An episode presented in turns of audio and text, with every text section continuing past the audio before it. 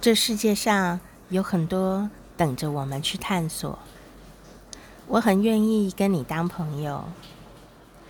这世界上每一个人都有自己的世界，虽然不同，也可以找到新的连结。停下来，举起手，静下来，松开手。爱的确很难，但有些人，有时候，我们能放手一搏。爱值得冒险，但有些事，有些爱，有些人，真的伤我太深。我只是想要认识你，揭穿你的迷惘。我用一道光驱散你眼前的冷漠。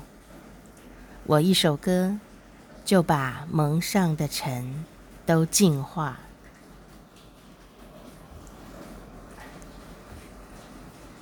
丘比，迷惘。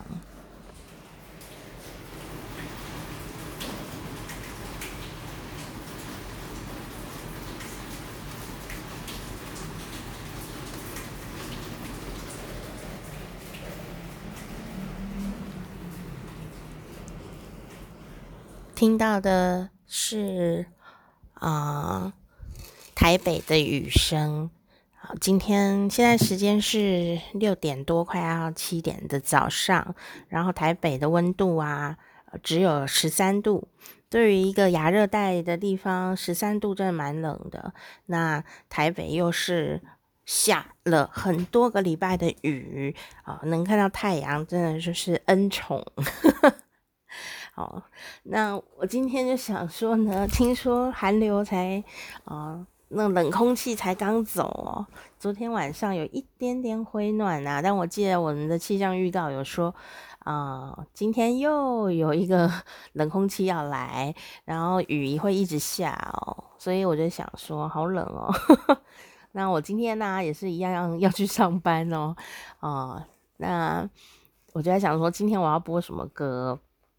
所以我早上起来的时候啊，就醒来就已经六点了，早上六点。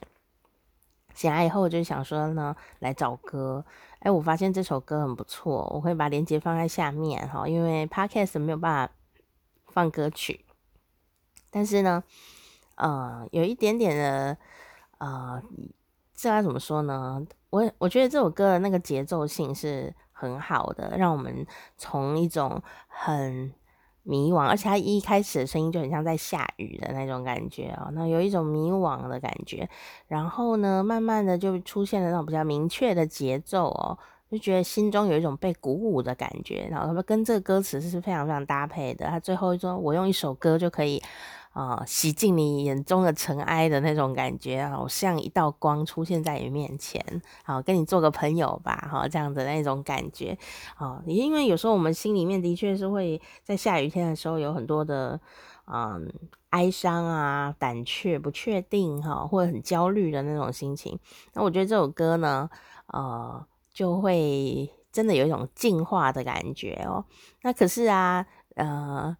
这歌真的非常的不错，可是因为啊，他唱腔的关系，觉得很仙气啦，哈，仙气十足。然后我也觉得有点像，呃，想起王菲。但是他们两个有一个不一样的地方，就是王菲她国语啊、呃、唱的每个字都非常的清楚哦。好，那这不是说他呃丘比唱不好哦，而是说可能这个时代啊，就是流行这个趋势。那因为我隐约觉得。他的歌词写得非常的好，所以我就还特别上网查了歌词，他的确写得不错，所以我就想说这样好了，我来把它念一遍好了，我就把它念一遍，然后那跟大家分享，然后你在听这首歌的时候，那个力量会变得比较啊、更清楚、更大一点点哦。那还是一个比较呃算是年轻人蛮喜欢的呃这样的一种呃乐曲的风格和演唱的方法哦，所以我觉得。也许这也是好处吧，因为如果像费玉清啊唱得很清楚啊啊，我就觉得念念起来呢就没有什么成就感。我之前有念一剪梅嘛，大家可以回回去大概两年前听听看。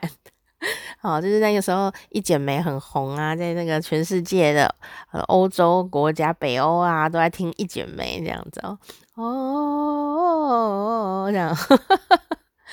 但是呢，我就想要，那我也可以来朗读《一剪梅》的歌词的时候，我就觉得，哦，我做不到诶，为什么？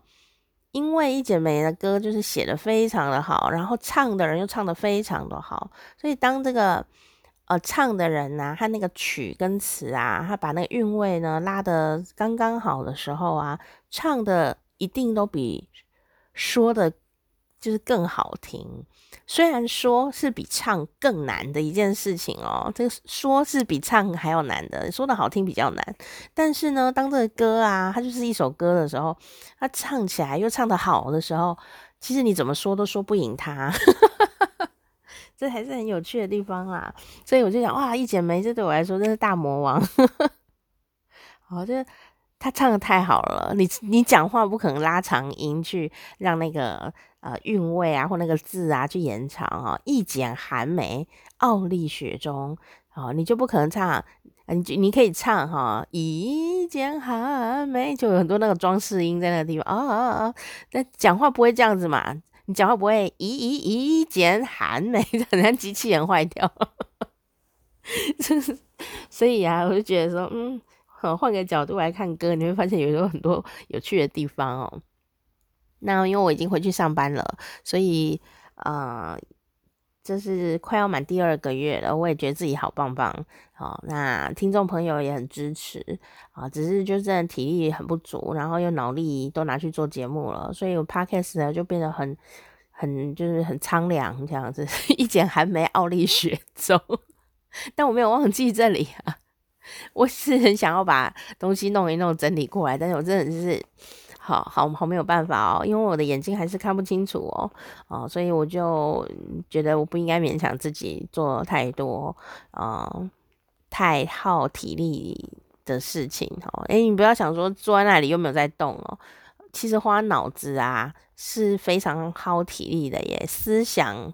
动脑筋都很耗体力，所以你动完脑筋、读完书都会肚子饿啊。那是因为真的很耗体力哦，这没有，这是完全没有骗你哦，这是科学根据哦。所以有时候呢，你就想，为什么小朋友啊或同学啊读书的时候总爱在那边吃东西哦？其实不是他分心，因为他真的肚子饿，而且而且啊，啊、呃，也有这个研究显示，如果你一边咬东西。啊，比方口香糖啊什么的，会帮助你思考跟记忆耶。好，所以这有时候会有一些小习惯哦，也没有什么不好。哦，那那你说哪有？我都没这个习惯。你是你啊，他是他，我是我啊。像我是不会，嗯，读书的时候我是不会吃东西的，因为我觉得很干扰这样，所以我就很容易都没吃东西，然后等一下吃很多，这就是糖尿病的根源，你知道吗？就是。要吃就吃一大堆，然后不吃就不吃，这样，然后不在对的时间吃，所以这也是我最近呢在学习哦的一件事情，就是该吃饭的时间到了就要赶快去吃东西啊，要不然你就就是哦吃点小东西，这样不要让那个血糖的震荡太大哦。好、哦，所以啊、我的小习惯嘛，我的读书小习惯就是我一定要有声音，我一定要听音乐，不然我没有办法安静下来。我就会一直想别的事，或者是会一直听到很远的地方的声音，什么两个巷子外的猫叫声，就会一直听到那么远的东西，反而不专心。哦，这个也是很有趣哦。